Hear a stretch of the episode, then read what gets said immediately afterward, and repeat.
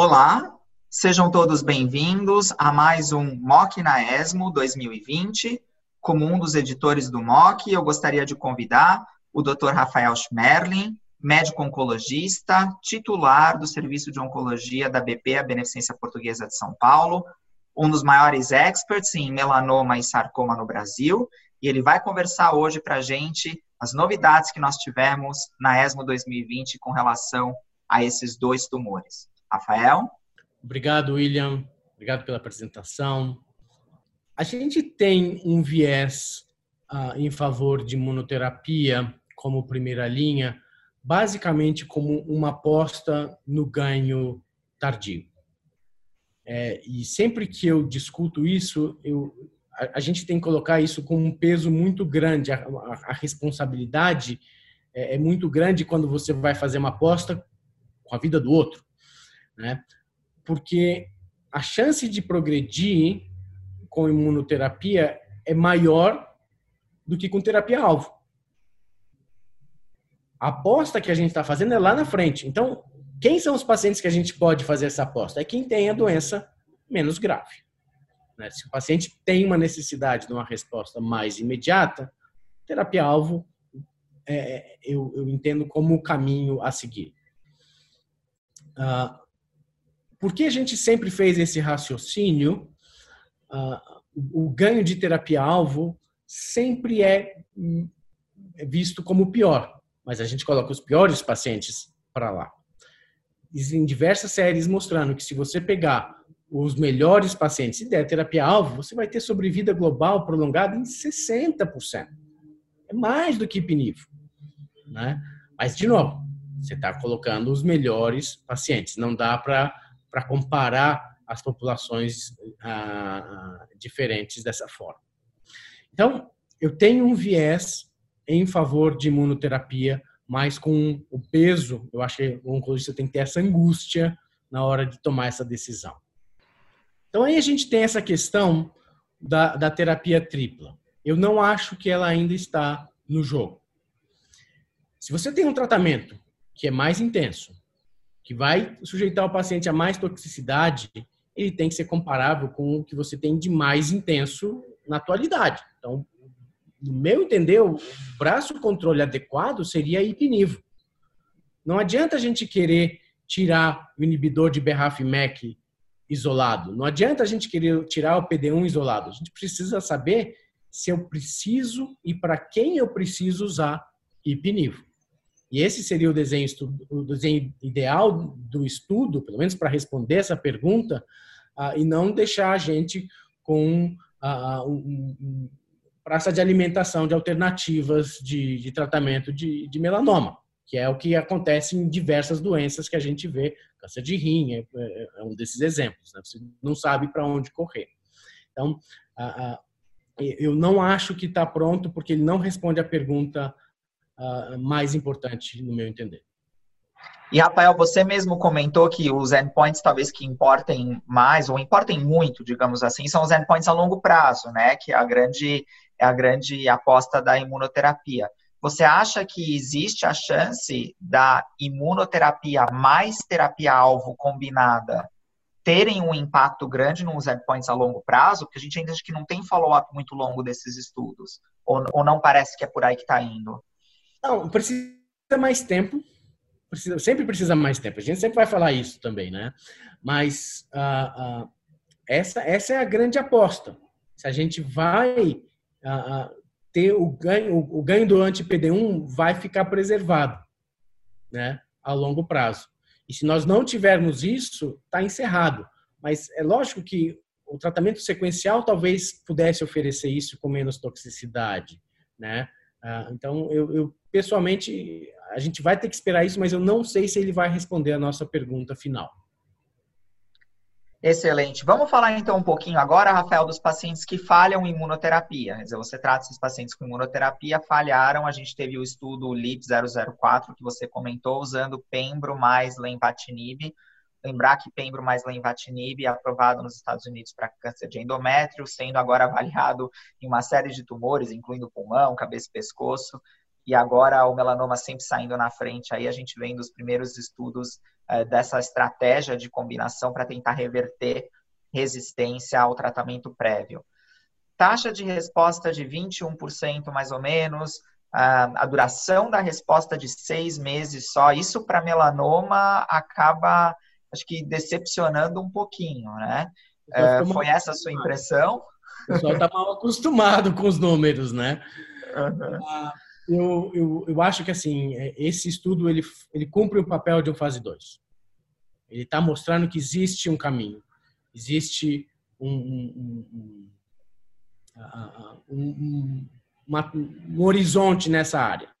A minha, a minha única expectativa, William, é que nós não tenhamos mais um estudo versus PD1 isolado.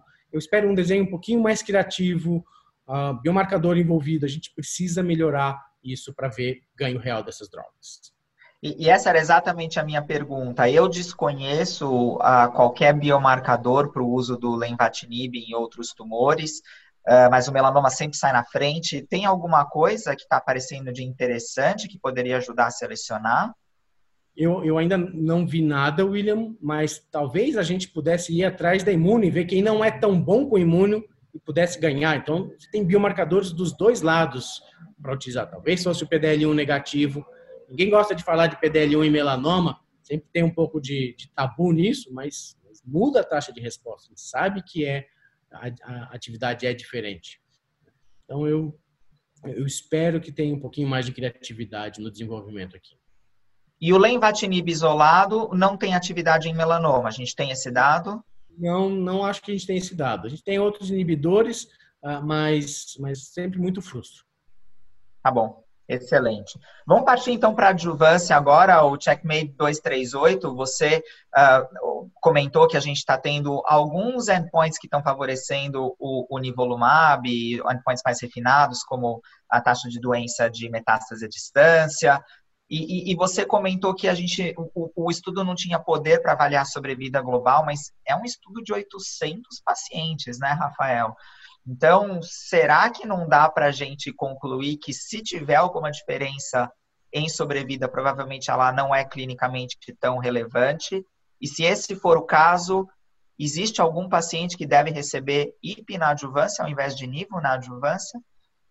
Então, de saída, a parte fácil de responder é que IP é tão mais tóxico, porque foi feito na dose de 10 miligramas por quilo, que a gente não vai atrás dessa estratégia. Né? Ah, o estudo não tem poder para fazer, para ver sobrevida global, porque IP é um braço ativo.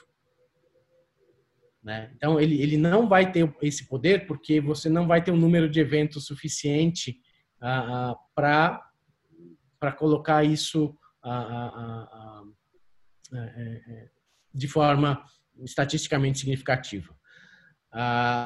e a gente tem tanta oportunidade de tratamento sequencial que é, é muito difícil que isso é, é, se mostre como definitivo, como ganho de sobrevida global. Essa é a minha impressão.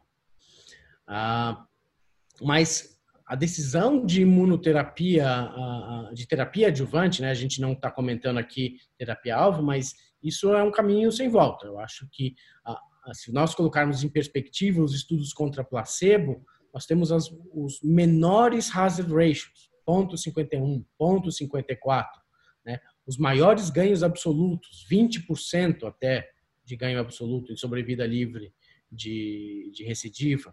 Então, a, a, a magnitude desses ganhos é muito importante para a gente desprezar, ainda que o dado de sobrevida global eu acho que vai ficar comprometido.